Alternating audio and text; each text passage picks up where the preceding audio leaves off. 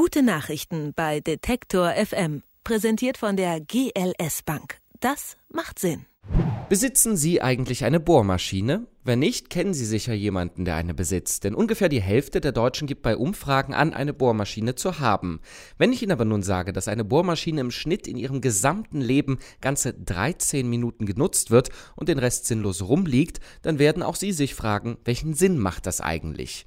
Diese Frage stellen sich immer mehr Menschen, Menschen, die die Sharing Economy mitprägen. Der Gedanke dahinter, es muss einfach nicht jeder immer alles besitzen. Man kann sich die Dinge ja auch einfach teilen oder gegenseitig ausleihen.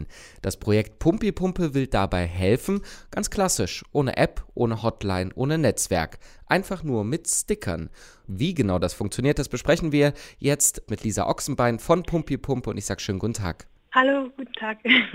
Ja, erklären Sie uns doch mal, wie kann man sich gegenseitig Bohrmaschinen ausleihen ohne eine App? Ja, das geht eigentlich ganz einfach, weil wenn man sich überlegt, dass in einer Nachbarschaft, da hat man eigentlich dieses reale Netzwerk der Nachbarschaft. Man wohnt ganz nah beieinander und hat eben viele Sachen, äh, die gegenseitig nützlich sein können.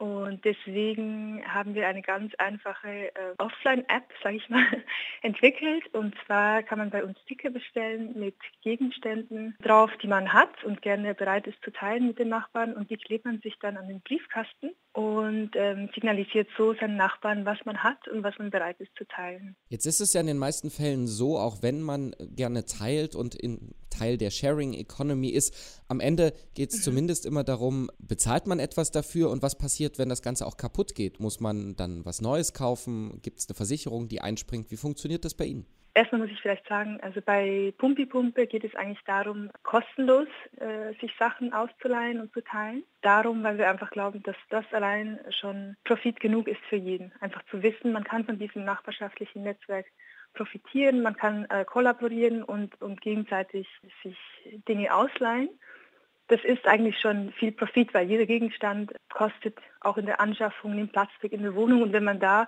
nicht alles selber kaufen muss, ist es schon ein riesen Profit. Und ähm, was die Leihtransaktion eigentlich angeht, da sind wir völlig, das überlassen wir völlig den Teilnehmern und hoffen da einfach, dass die ja so ein bisschen mit gesundem Menschenverstand das betreiben auch. Und wenn jetzt etwas mal kaputt geht, dass man sich da einig wieso ist es kaputt gegangen und wie kann man das ersetzen? Wollen wir vielleicht gleich zusammen einen neuen Gegenstand kaufen?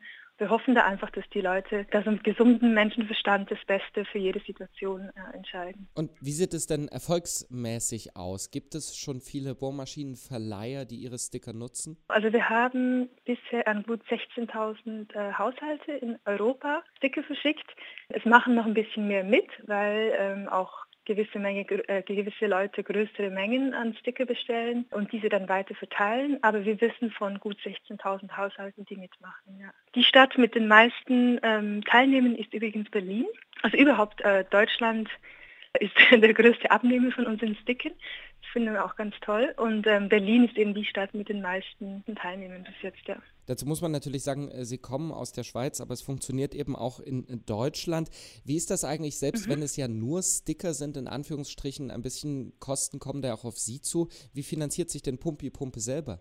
Also wir verlangen für die, für die Sticker 5 Euro. Damit können wir alles, was direkt mit den Stickern zusammenhängt, bezahlen. Also das heißt das Material, der Versand, das, äh, die Portokosten. Ein Großteil des Teams arbeitet ehrenamtlich. Den Rest versuchen wir über Institutionen, die uns unterstützen, ähm, reinzubekommen. Denken Sie auch darüber mhm. nach, das Ganze noch weiter zu digitalisieren und eben doch eine App zu entwickeln? Zum einen ja und zum anderen ist es uns ganz wichtig, also auch wenn wir digitale Hilfsmittel haben für das Projekt, es bleibt ein Offline-Tool. Also das ist ganz wichtig für uns.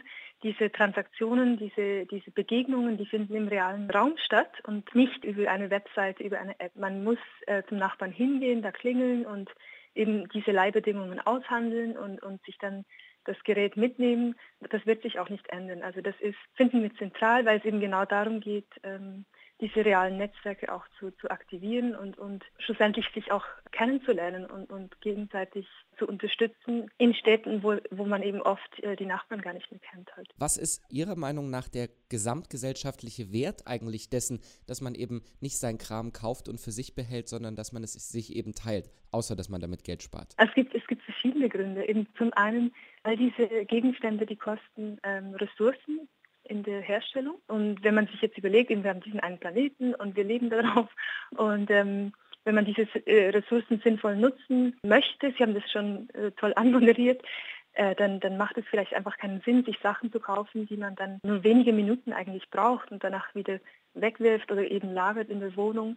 Ich denke, gerade an Orten, in Städten, wo viele Leute auf kleinem Raum wohnen, äh, muss es eben nicht nur Stress bedeuten, wenn man jetzt so eng aufeinander wohnt, sondern kann auch ganz viel äh, Potenzial sein, dass man eben diese Dinge gegenseitig äh, sich teilt und davon profitiert und eben im gleichen Atemzug eigentlich noch äh, Ressourcen spart und sich einsetzt für, für, eine, für einen sinnvollen Umgang mit Konsumgütern. Jetzt haben wir es die ganze Zeit natürlich an der Bohrmaschine festgemacht. Man, man kann ja prinzipiell über ihre Sticker alles verleihen.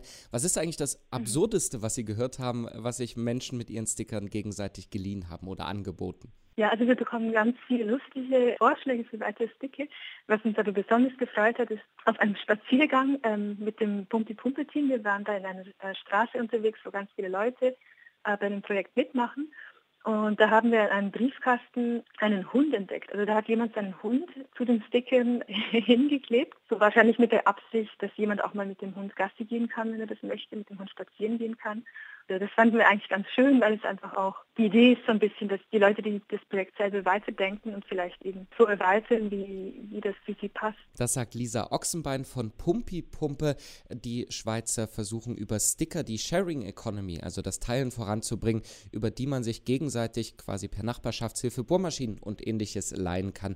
Und wie das Ganze funktioniert, das hat sie uns in unserer Serie Gute Nachrichten erklärt. Und ich sage vielen Dank für das Gespräch. Danke auch. Gute Nachrichten bei Detektor FM. Präsentiert von der GLS Bank. Das macht Sinn.